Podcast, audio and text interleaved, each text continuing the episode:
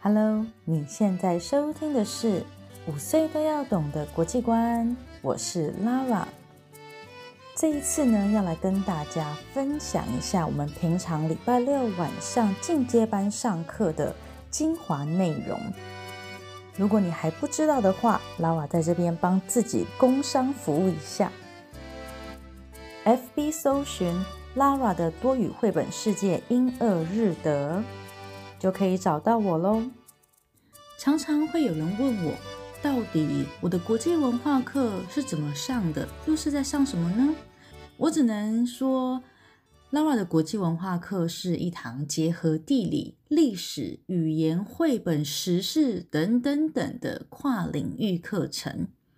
这一次呢，就让我用上课的精华浓缩，跟大家来分享我们的一堂课。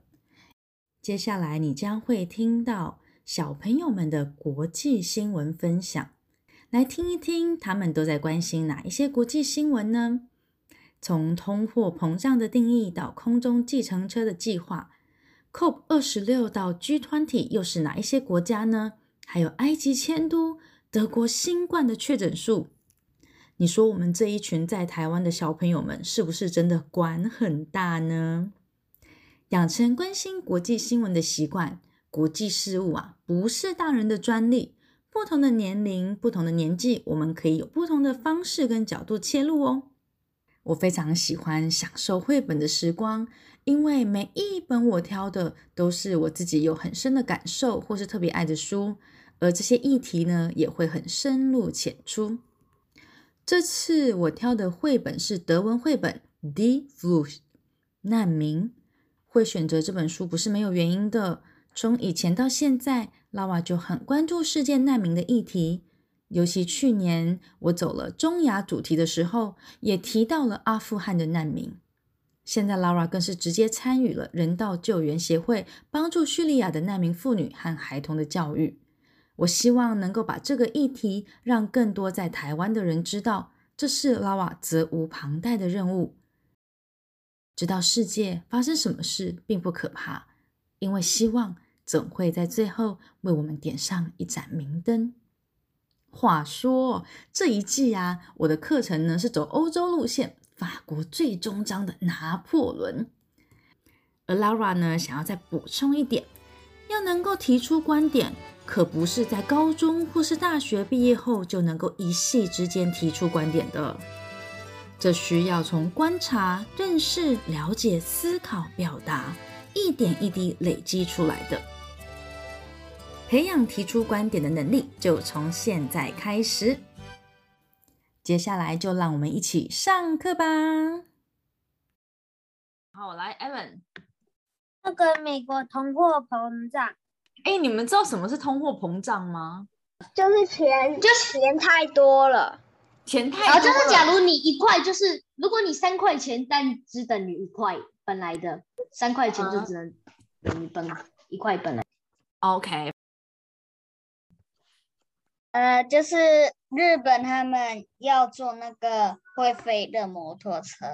好，找到这个影片，Hyundai 现代现代汽车，他们要做 Uber，有没有看 Uber？Flying Taxi。我不敢哎，我会害怕。好来，下一位新闻，是习近平有跟拜登开会。他们准备在下个礼拜一的时候要开视讯会议，对不对？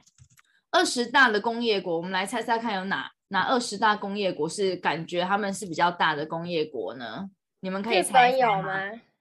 好，日本，再来，英国、英国、德国、德国、美国、法国、美国、法国、英国、德国、美国、加拿大、加拿大、加拿大、俄罗斯、中国、中国、中国。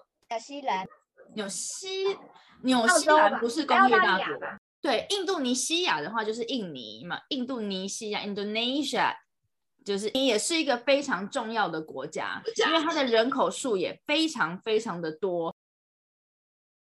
联合国气候峰会，好，呃，COP 呢，它的缩写代表是 Conference of the Parties。那后面它有一个数字二十六，这是什么意思呢？就是他们是第二十六，对，第二十六届开会。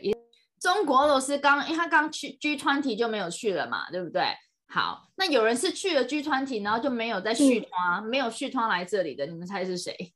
巴西，巴西的总统 Bolsonaro，对，巴西，对，巴西的总统哦，他没有来。好，两年前我的第一集的影片。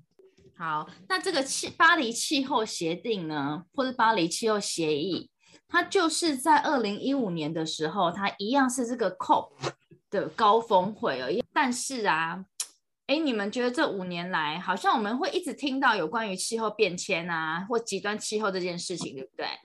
你会发现呢，这样子很极端气候造成的现象呢，是越来越多。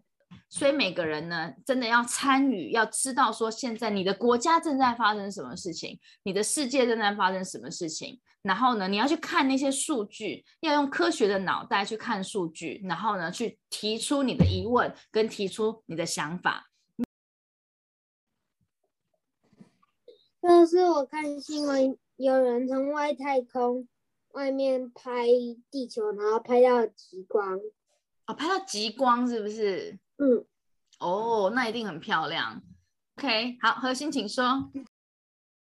对，没有。埃及迁都。埃及迁都了，埃及迁都到哪边去？那他离他现在附近四十五公里左右。其实很多的城市呢，如果再一直继续这样恶化下去呢，然后城市会被水淹没。南极的冰也会融化，让海平面上升。没错。嗯，第一个新闻就是德国的那个，呃，呃，一天之内的确诊，呃，COVID-19 确诊人数破五五万。对，没错，德国很严重哦，他们又来到新的高峰了。哎，你没错，就是就是他们会觉得说，他们已经跟病毒呢共处了，所以比较不会像我们这样这么紧张。那他们也都是有打疫苗嘛，所以打疫苗不代表一定不会生病，它只会让你没有这么严重。对，护士，嗯，我今天想要跟大家来讲这本书，呃，它是有得奖的一本书哦，它叫做《d e f l u s h 就是呢，嗯，可以说他们就是难民，或是呢，就说他们就是逃亡、逃亡的难民这样子。啊，还有他的这个故事呢，其实就是真正的故事。你知道我们刚刚是不是看了呃这一群就是目前在边境的这群难民？那其实呢，所有的难民的故事都很相像，他们呢都是逃离自己的家园，他们其实是不想离开的，可是没有办法，因为他们需要来到一个更安全、更安全的地方。好，这个是一个台湾人呢。在这个土耳其城市里面盖了一个地方，然后呢是来帮助叙利亚的难民的，所以呢还是有人是幸运的，他们可以摆脱呢战争的影响，然后呢从小孩子开始会有一些新的生活。这是今天呢想要跟你们分享有关于难民的这件事情。仑，对，我们要来讲拿破仑，对不对？哎，上次的故事还记得吗？好，那你们还记得这张图是什么吗？老师，那是那个他们他们分成的三种阶级。对，分成三种阶级。高层是那个国王，然后再来是那种类似牧师啊那种的，然后最下层是那种种田啊那些的。很多年呢，巴黎就陷入了一段很大的混乱之中，就开启了法国大革命。就在这样子一来一往啊，这样的战争的时候呢，谁出现了呢？拿破仑，没错，就是我们这个 Napoleon 的拿破仑。拿破仑呢，几乎整个啊，除了英国啦，哈，几乎这个地方都已经被他拿下了。然后呢，他就没事呢，他就跑到这边来。啊，为什么呢？是吧太闲了，是不是太闲了？真的哈，所以他带了一大批的科学家。考古学家来，然后呢，做了他们走到哪里呢，就测量到哪里，而且记录到哪里。所以呢，埃及的这些呃，所以前以前的东西能够被人发现，然后被被研究，真的要很感谢拿破仑。他后来有叫人家写了一个法典，叫做《拿破仑法典》，然后我觉得这件事情应该很帮助林肯。很帮助林肯。对，因为林肯他也是说人民有自己的权利。对，然后确实啊，得如果所有的林肯他那个拿破仑遇见的时候，他们应该是马吉吧？所以拿破仑呢，他所做的这个法典呢，可能在后面的人来说呢，都比他打了这几次战战争呢还要更有意义，而且对后对后人的影响是更大的。好，那跟现在呢就完全不一样。所以人类的人类的文明是一直不断不断的在改变跟进步当中。看到有那种之前的人呢，把手插在袖子里面，就是插在他们的前面的衣领里面呢，代表他们的是一个贵族的身份。好啦，那这就是今天我们讲关于拿破仑的事情。今天时间拖得有点久，拜拜，帮我背景好了，拜拜，拜拜拜拜。有一位同学分享说，如果拿破仑跟林肯认识，他们应该会是妈吉吧？我觉得这个真的是太棒了，各位大人们，你们会把这两个人联想在一起吗？而他们之间的关联又是什么呢？如果你对 Laura 的课程有兴趣，欢迎你到我的粉专 Laura 的多语绘本世界英俄日德来留言联系，或者是在 IG 上面，请搜寻五岁都要懂的国际观。